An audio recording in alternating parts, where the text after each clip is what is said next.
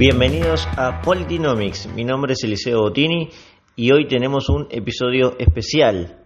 A pocos días del fallecimiento del expresidente Carlos Menem, repasamos su gobierno, sus virtudes y sus defectos junto al abogado Nicolás de la Plaza, más masivamente reconocido en Twitter como Siberial, y quien se atrevió a defender a Menem allá por 2010 cuando eso era eh, provocador y políticamente incorrecto.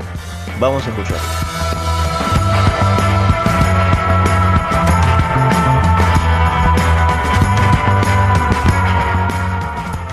Bueno, Nicolás, em, a pocos días del fallecimiento de Carlos Menem, ¿cuál es la visión que tenés vos para graficar así en general, desde un punto de vista general, eh, la década de los 90 con el gobierno de Menem? Yo creo que, el gobierno de Menem, los, dos gobiernos que tuvo fueron eh, lo, mejor que le ha pasado a Argentina en los últimos 60, 70 años de decadencia, o sea, eso lo, muestran todos los números. Eh, sobre todo que ni siquiera, no es, que solamente fue un buen gobierno, sino que además fue un gobierno que, venía de, la peor de las crisis inimaginables, eh, arriba de 5.000% de inflación anual que dejó Alfonsín, eh, en 45.5 de pobreza, eh, eh, agarrando, digamos, toda esa, toda esa mochila, el tipo fue y, bueno, con una reforma del Estado que fue clave y creo que fue histórica, y luego con un plan bien pensado monetario, logró, con una herencia feroz, hacer una de las mejores épocas, del, las mejores décadas que se, que se recuerda del país, ¿no? Eh, y sin duda la mejor de los últimos 70 años, eh, sin duda. Vos sabés que en estos momentos es difícil no encontrarse con los eh, detractores de, los 90, porque bueno, la palabra Menem en algún momento acá se convirtió en mala palabra durante el kirchnerismo. Hoy en día es como que hay otra mirada, pero vuelve ese debate, ¿no? Que, que tiene derecha e izquierda como antagonismo, pero incluso dentro del liberalismo hay mucha eh, controversia frente a lo que ha hecho Menem en ese momento. Y vos en Twitter, que por supuesto tenés mucha intervención habitualmente, eh, retuiteaste un comentario donde un tipo hacía un gráfico eh, demostrando supuestamente que con crecimiento económico enorme que hubo en el periodo de Menem, también creció la pobreza y la desigualdad. Y yo, como te había dicho, Nicolás, quiero ir desnudando esas críticas, o por lo menos buscando el argumento central, que tuvo Menem en general eh, durante su gobierno. ¿Qué tenés ahí para decir al respecto? Mira, yendo a lo ideológico, digamos, el gobierno de Menem fue, fue disruptivo de todo lo que se veía, de lo que se venía conociendo en Argentina, fue 100% innovador, porque a diferencia de ser, digamos, un, gobierno, si querés, neoliberal, un gobierno socialdemócrata, un gobierno nacionalista, eh, él se, subió al tren del, liberalismo popular, ¿no? que, estaba, que ya impuso Reagan y después Thatcher, y, él se subió a ese, tipo de, construcción que, si querés, si vamos a lo científico ideológico, es más, más bien un neoconservadorismo con, una, con una política económica de apertura de mercado. Y en ese sentido es como que ninguna de las otras vertientes ideológicas que tenía Argentina eh, avalaban, digamos, esa base, esa base doctrinaria.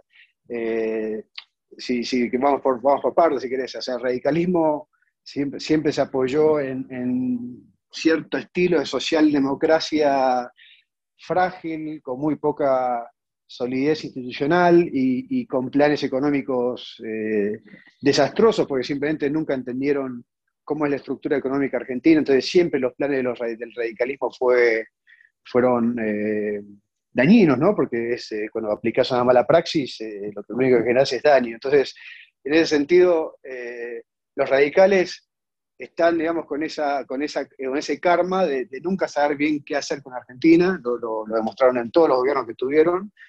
Y, el tema con el odio a Menem, si quieres llamarlo, que hoy en día, estos días o ayer, estoy viendo que el, odio más fuerte viene del lado de, de elementos radicales es básicamente porque Menem eh, revirtió un gobierno desastroso que hicieron ellos. Entonces hay cierto resentimiento en ese sentido, porque ellos eh, provocaron la peor crisis que, recuerde Argentina y, Menem la arregló. Entonces ahí hay un tema, hay un componente, si querés, además ideológico, psicológico, ¿no? De cada uno que se percibe o que tiene condición de radical, eh, la figura de Menem es, es, es, muy dura para ellos. Después del lado eh, peronista, bueno, los, peronistas, eh, yo creo que los peronistas pragmáticos validan a Menem, validan ese gobierno, entienden la situación que, agarraron, entienden que, Menem justo asume eh, en el momento, justo después de la, caída del muro, por lo tanto esa, tercera posición que siempre estuvo asentado el peronismo en la Guerra Fría no tenía mucho sentido porque ya no había más Guerra Fría, eh, entonces había una opción de o, hacerse un país eh, marginal, bueno, como es hoy, o un país que se suba al carro a los ganadores. Y eso fue lo que entendió Menem. Y en ese sentido, muchos peronistas no lo entendieron. Hay, muchos, digamos, discursos de Perón eh, que tienden hacia ese lado, 10 años, 20 años antes, que algunos lo rescatan. Entonces, de esa forma validan a Menem dentro del peronismo. Pero después, si uno se va, digamos, a la base, a la sustancia del peronismo, que, simplemente es, un, que es bastante, digamos, finita, ¿no? Pero, pero que, se, que se, sube a ciertas banderas de, bienestar popular. Bueno, yo creo que el, crecimiento económico y social que hubo con Menem, sobre todo las clases bajas, que pudieron empezar a comprar una casa, ese tipo de cosas, eh, yo creo que están validadas dentro de lo que puede ser una doctrina peronista. Después está el ortodoxo, que, cree que el peronismo es... Eh, es el Perón del 45, y bueno, que, digamos que no es gente que está muy sofisticada en lo intelectual. Eh, por último, los eh, liberales.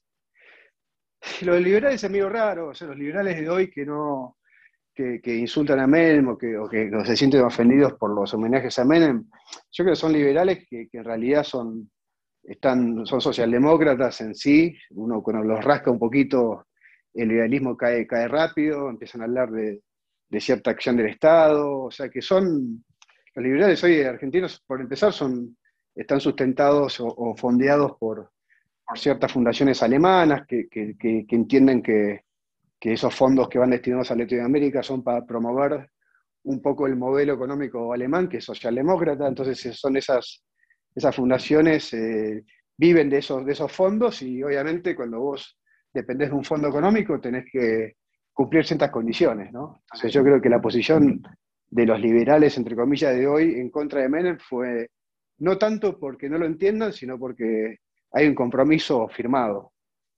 Ahora te llevo un segundo a, bueno, dentro de los detractores de Menem, por supuesto, está la izquierda, y una de, las banderas que levantan para criticar al menemismo es se destruyó la industria nacional y el desempleo llegó al 25%. ¿Cómo podríamos explicar eso si es que fue así? Mira, todos los datos muestran que la producción industrial de, Menem eh, eh, fue aún más alta que hoy y más alta que el kirchnerismo. Eh, y obviamente mucho más alta que, la previa alfonsinista y de los militares. O sea que cualquiera que agarre, que se, que se moleste un, un minuto en googlear una tabla de producción industrial en la época de Menem, va a ver que es una de las más altas de, los últimos 60 años. Eh, no es casualidad que con Menem vinieron todas las automotrices que hoy todavía están, algunas ya se fueron, bueno, Toyota, Honda, todas las automotrices japonesas vinieron con Menem. Eh, en el tema agroexportador, nunca hubo un avance similar al que hubo con Menem, ni siquiera en la época del boom de la soja de Kirchner fue, fue tanto la, la cantidad de expansión que hubo en ese sentido, porque obviamente una, expansión industrial vos la puedes hacer con cierta estabilidad económica, que solamente estuvo con Menem, digamos, si vos no tenés estabilidad económica, no invertís en nada. Y eso es lo que pasa, ese es el karma que tiene Argentina hace, décadas, ¿no? Entonces, eh, es falso que no hubo un aumento, que hubo una baja de, la industria, hubo, un aumento. Lo que sí por ahí hubo un cambio, eh, o sea, si bien hubo un aumento en, lo que es producción industrial, sí hubo, un cambio en el lo que es, lo que, lo que es la industria dentro de eh, las actividades del país. Entonces, entre el agro, la industria y los servicios, los servicios crecieron tanto con Menem que bajaron un poco el margen de la industria en lo que es el panorama eh, macroeconómico de Argentina. Pero eso es, un, eso es, algo que se dio en todo el mundo. Todo el mundo pasó de, de modelos industriales a modelos de servicios. O sea, eso es simplemente que Argentina en ese momento estaba en consonancia con el mundo y, cambió un poco el mapa ese. La exportación, la, producción industrial creció, no, bajó. Después el tema de desempleo, bueno, es obviamente es, un, es una consecuencia cada vez que hay una reforma del Estado y cuando se cambia el paradigma de, de los medios de producción. Cuando vos pasás de un país que está básicamente el 80% depende de empleo público, cuando vos pasás a, una, un estadio de, empleo privado y fomentando, digamos, la, inversión privada y, cerrando eh, agencias deficitarias, siempre hay una primera consecuencia de los primeros dos, tres años de, aumento del desempleo que después se baja. Porque el, mercado mismo, si vos lo dejás que trabaje, asume esos, asume esos desempleados, los toma y los pone a trabajar. Eh, por lo tanto, fue, yo creo que fue simplemente circunstancial por la reforma inmensa del Estado que se hizo. Y fuera de lo económico, hay otro tipo de cuestionamientos, como por ejemplo que su alineación con Estados Unidos provocó los atentados eh, que hubo en los 90, eh, bueno, la voladura de Río Tercero. ¿Ahí qué, tendríamos para decir? los, atentados fue simplemente fue eh, en una guerra, una guerra que todavía sigue entre la guerra fría, si querés llamarla, no tan fría, pero, pero no es una guerra directa entre Israel e Irán. Eh, Argentina, eh, recuerden que, que digamos, participó como, dentro con los aliados de la invasión o de la liberación de Kuwait en el 91, mandando una, una corbeta y, y, prestando servicios médicos y de recursos. Eh, y luego, obviamente, bueno, tomó un posicionamiento, pasó lo que te decía antes, de la tercera posición a un posicionamiento con Estados Unidos. Y, bueno, eso hizo, hizo, sobre todo, sumando a, la tradicional falta de seguridad nacional que tiene Argentina en fronteras y en todo tipo de, de temas de seguridad nacional, eh, fue, digamos, una, cancha que lamentablemente sufrió ser una cancha de la guerra eh, israelí contra Irán. Eh, yo creo que fue eso. Y, bueno, son cosas que, digamos, hay, atentados en todo el mundo dentro de esa pugna, ¿no? Ahora no tanto, pero hace 10 años era normal. Eh, en África, en Estados Unidos, en, Francia, en Alemania. O sea, atentados contra objetivos israelíes es un tema común y bueno, el tema de posicionarse, obviamente, en geopolítica cada movimiento tiene su, tiene su consecuencia y su reordenamiento de factores. Entonces, eh, lo veo por ese lado. La fábrica de, explosión del Río Tercero, mira, todavía no hay, no hay grandes pruebas, nunca, se, nunca hubo, digamos, pruebas factibles de que hubo eh, un plan sistemático para volar, volar, una, volar una fábrica de armas para, para ocultar pruebas, que en realidad las pruebas se pueden era, para ocultar armas que ya no estaban, ¿no? Entonces eh, no, hacía falta volar, volar las que quedaban.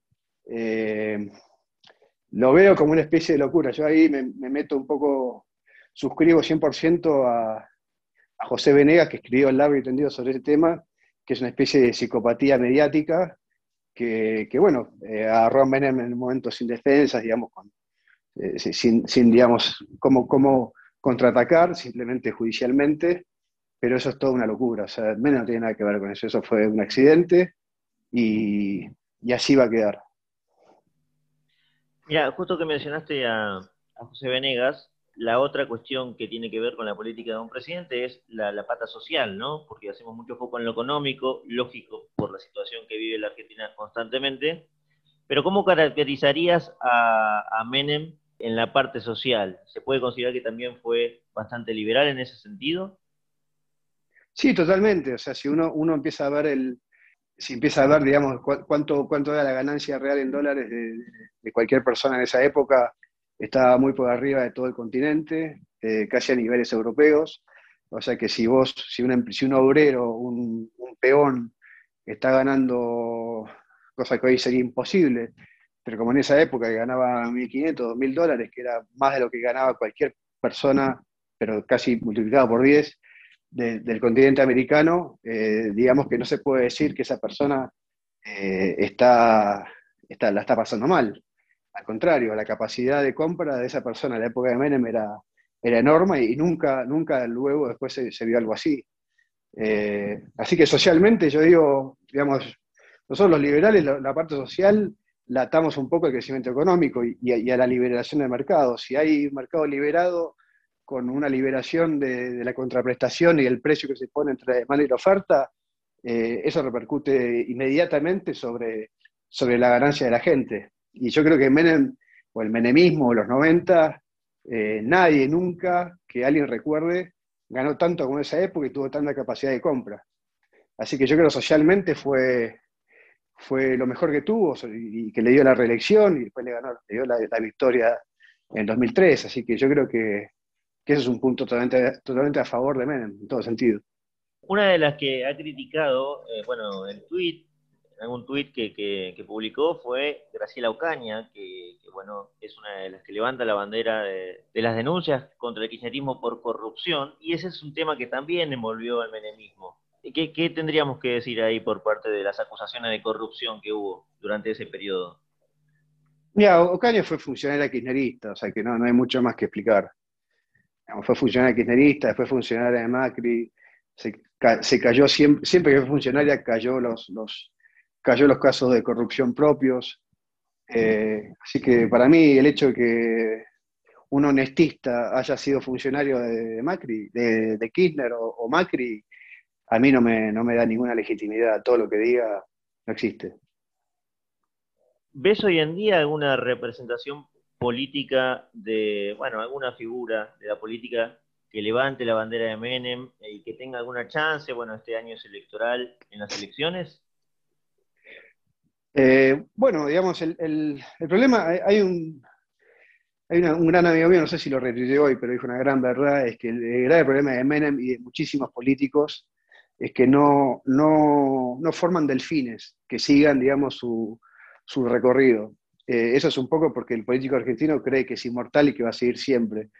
Eh, y eso es un gran error. Uno, uno, cuando tiene cierto éxito, cierto bueno, un éxito electoral, ¿no? Porque ser, haber, sido reelecto y, luego haber ganado de vuelta eh, y luego haber sido elegido por su provincia como senador varios años, eh, se entiende que el tipo, lo político es exitoso. Entonces, alguien así, lo mejor siempre es armar un delfín que lo continúe. Él no lo hizo, pero sin embargo, a, su modo, eh, lo bendijo, entre comillas, un poco a Pichetto, ¿no? hace dos años. y yo creo que Pichetto es un tipo que siempre revalida a Menem, le da la vida, él cree que le, debe su, carrera política a Menem. Así que yo creo que Menem, eh, Pichetto es uno, Scioli es otro, Scioli eh, lo ama, digamos, lo, tuvo siempre como, su padre. Eh, pero bueno, hay, cierto, dentro del peronismo, obviamente, ¿no? no, hay que buscarlo afuera. están, digamos, esos, pero bueno, es gente que está un poco ya de salida. Pichetto un poco por su, por su edad y Scioli porque decidió, digamos, eh, bajar el perfil. Así que no veo un continuismo o un menemismo o un neomenemismo. Sí veo mucho en los jóvenes, obviamente. Eh, yo soy testigo de eso. Al principio, cuando, cuando yo ponía el, perfil de, Menem en, el 2009, lo, tomaban como si fuera una parodia, pero en realidad no era. Y, bueno, hoy por suerte hay muchos jóvenes dentro del liberalismo, dentro de la derecha, que, que validan la, la, figura de Menem. Así que eso después surgirán alguna figura surgirá. Eh, vos en Twitter eh, te la agarrás bastante con Pablo Dugan, un amigo, por supuesto, Pablo Dugan, y mencionabas hace poco que él era uno, uno de los menemistas en su momento en los 90, pero yo me pongo a pensar porque hablas de la reelección y eso pasó mucho. Entonces me lleva a la pregunta de dónde quedó esa base electoral menemista. ¿Fue a Néstor? ¿Fue a Macri? ¿Qué pensás que pasó en ese sentido? Mira, eh, no, sé qué vino el comentario de Dugan, pero... No, porque, eh, porque Dugan era menemista, entonces eh, hoy lo, lo, escuchás en C5N, yo también lo veo y es un crítico férreo del menemismo, cuando, y eso pasa con muchos que son críticos ahora y en su momento quizás lo apoyaron, por eso preguntaba. Sí, mira, bueno, a ver, los periodistas nunca puedes confiar en, nada de lo que digan porque son tipos que, que, hacen su trabajo y, dependen de dependen de ciertas devoluciones a su, a su tarea que, ya, digamos, eh, su posición, eh, nunca, puedes, nunca considerar un periodista, de hecho no te, diré, que ninguno de los que están eh, mantiene ciertas posturas ideológicas, porque si no se quedan sin trabajo. O sea que, bueno, Dugan fue menemista, fue liberal hasta hace un año y medio, que se, pasó directamente al kirchnerismo y hoy, hoy sobreactúa kirchnerismo en cada opinión que da, que da un poco de vergüenza ajena. Pero bueno, fuera de eso, eh, el, voto a Menem, por ejemplo, en el 95, bueno, sí, obviamente se, dividió un poco entre Dualde y de la Rúa, eh, los, menemistas por ahí más de clase media para arriba fueron para de la Rúa, los, más pobres fueron para la clase baja, fueron para Dualde, eh, pero sí es verdad que Menem en su momento, sin decirlo mucho, nunca bancó a Dualde en el 99. O sea que gran parte de la, victoria de la Rúa fue porque mucha parte del Estado, del aparato estatal que, todavía tenía Menem, no fue, no fue a llevar a Dualde. Y por eso Dualde no se lo perdona hasta hoy. ayer, en lugar de, dar el pésame, tiró, tiró mierda, ¿no? Entonces es un tipo que, se da cuenta que Menem le destruyó su carrera presidencial, que es lo único que quería. Eh, y luego, bueno, son, digamos, los votos van, van cambiando, ¿no? O sea, de repente, en 2003 tuviste 17% de gente votando a López Murphy, que le habían echado patadas hace un año. Eh, entonces es muy difícil entender un poco para dónde van, dónde van los votos, pero lo que sí te puedo decir es que el voto argentino, como en gran parte del mundo, no está ideologizado.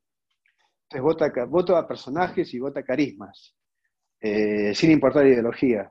Entonces por eso es por eso da como resultado que es un país que no tiene ideología, que un día hace una cosa, un día hace otra, ah, quiere hacer una cosa pero no se anima. Eh, el no animarse significa carencia de convicción y la carencia de convicción es falta de principios. Entonces eh, es como un círculo vicioso que se va dando y que, termina en, el desastre que está Argentina hoy. Argentina no tiene ideologías, decís, entonces es posible considerar que eh, la convertibilidad puede hacer una salida al desastre inflacionario que tiene este país, según tu, mirada, ¿no? Por supuesto. Sí, a ver, eh, no lo veo como única solución. Para mí una, flotación con desregulación del mercado sería lo ideal, pero nunca va a pasar, porque hace falta una baja del gasto público inmensa que, que, Argentina ya no lo puede hacer, porque por empezar debería dejar de pagar todas las jubilaciones, o sea que ya se metió en una cueva donde no va a poder salir nunca. Eh, y la convertibilidad sí, o sea, a ver, eh, implica una reforma como la que hizo Menem. O sea, hoy tenés 40 mil millones de, dólares de reserva, eh, y si haces el 1 a 1, tenés que vivir con una base, una base monetaria de 40 mil millones de pesos. Hoy probablemente la base monetaria en 40 mil millones de pesos. perdón, 400 mil, no sé, es, un delirio, ¿no? Pero tenés que bajar a, a, a, uno a uno, bueno, tenés que hacer así. El que gana hoy en día 10 eh, mil pesos, 20 mil pesos, va a pasar a ganar 50 dólares o 50 pesos. Eh, hay que bancar eso, hay que bancar el tema psicológico, eh, porque si bien hoy, es realmente lo que la gente gana, pero una cosa es decir, bueno, mis sueldos son 30 mil pesos, y otra cosa muy diferente es, decir, mis sueldos son 150 dólares o 150 pesos. Hay un tema de psicología social que te destruye con eso. Pero bueno, la realidad es como que hoy está camuflada. Eh, pero sí, sería una, sería una solución porque realmente es un país que, piensa en el dólar, entonces o, uno a uno o, dolarización. El tema es que ya se perdió mucho tiempo, está muy roto todo y, bueno, de alguna forma vos tenés que hacer para el uno a uno, llenar las reservas con algo y meter la base monetaria respecto a esas reservas. Y si te vas a una dolarización, tenés que aliarte eh, sin ningún tipo de condicionamiento con Estados Unidos para que Estados Unidos eh, te dé el aval para que vos uses su moneda. Tienes que ser aliado, no puedes eh, hacerte, digamos, el, combativo. Para cerrar con el tema de Menem, me gustaría después consultarte algo pequeño sobre España, solamente ya que estás vos allí en Madrid, pero ¿ves en, en su lema o, bueno, en algún representante de la familia alguna sucesión política, de poder político probable? Sí, a, Zulema, Zulema mencionó eh, cierto interés hace, yo creo, al principio de año, eh, o a fines del año pasado. Eh, sí, sí, yo la veo, Zulema, pero ya te digo, o sea, no, lo, que, lo que uno tiene que dejar de pensar, sobre todo los, que, los que somos menemistas, es que, es que va a salir un Menem de la nada y va a ser igual, digamos, esas personas tan carismáticas nacen una vez y, desaparecen y nunca más aparece alguien igual. Eh, pero seguir el legado, digamos, y proponer, si querés, una plataforma política como la que propuso en 2003, que estaba bastante buena, que, que iba directo a la organización y con cosas, con, digamos, ciertos planes sociales interesantes para esa época, eh, el que toma, digamos, una bandera menemista con cierto, con los toques, digamos, que vienen de la gestión pasada que fue exitosa, eh, puede andar, puede ser su lema, eh, o puede ser, digamos, alguien más joven, que yo, Martín Menem está muy bien armado, es el sobrino nieto. habría que ver, habría que ver. Y, te, cierro ya por último, eh, Nicolás, con el tema de España, te decía, porque bueno, hablabas recién, me quedé, me quedé pensando lo de, bueno, qué país eh, se puede descifrar o, clasificar como un país ideológico.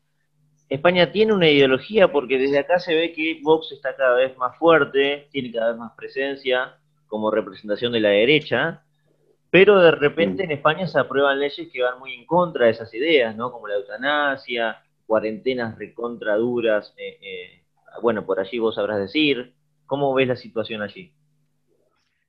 Yo lo que veo es que España tiene una, bueno, que lo, descubrí viendo acá, nunca me hubiese imaginado. Eh, la política económica de España es exactamente igual en todas las vertientes ideológicas, que es simplemente pedirle plata a la, a la Unión Europea y vivir de eso.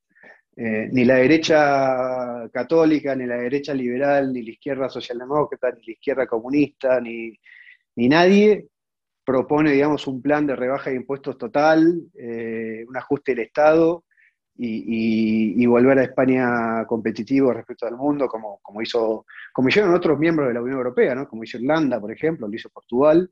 Portugal inclusive hizo eso con un gobierno sociocomunista. Eh, de bajar impuestos, de ajustarse y de, empezar a recibir inversiones de todos lados. España hay como nadie, nadie, propone algo así, todos, simplemente porque no da votos, vos apenas eh, mencionás tocar un poquito el sistema social, eh, de bienestar social, te volvés un marginal político y, directamente te quedás sin un diputado, sin nada, no, no sacás un solo voto. Entonces las diferencias son más que nada políticas, como, como vos decís, eh, aborto sí, aborto no, eutanasia y cosas que yo creo que son irrelevantes, pero bueno, eh, me, sorprende mucho que en lo económico todos más o menos piensan igual. ¿Vox también? ¿Vox está en la misma? Sí, Vox lamentablemente también. Vox no, no te habla nunca de una rebaja de impuestos. Te la nombra, sí, cada tanto un poquito, sí, hay que bajar impuestos, hay que sacarle la presión a los comerciantes, qué sé yo, pero no, no, no, no, no viene, digamos, con un discurso fuerte ese tema. Nicolás, muchas gracias por, este, por estos minutos. Bueno, Eliseo, abrazo grande.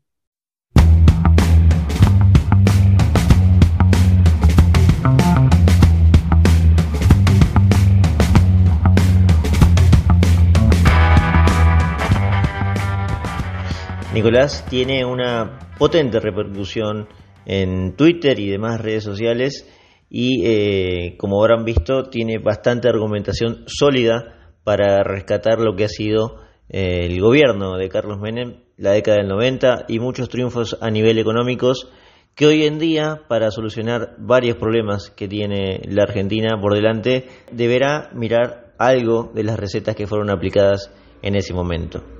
Si les gustó eh, este episodio y disfrutan de Politinomics, los invito a suscribirse en Spotify, Anchor, Google o la plataforma que más les guste. O me pueden seguir a mí en Twitter, arroba eliseo-95. Muchas gracias eh, por eh, sintonizarnos y nos encontramos en el próximo capítulo de Politinomics.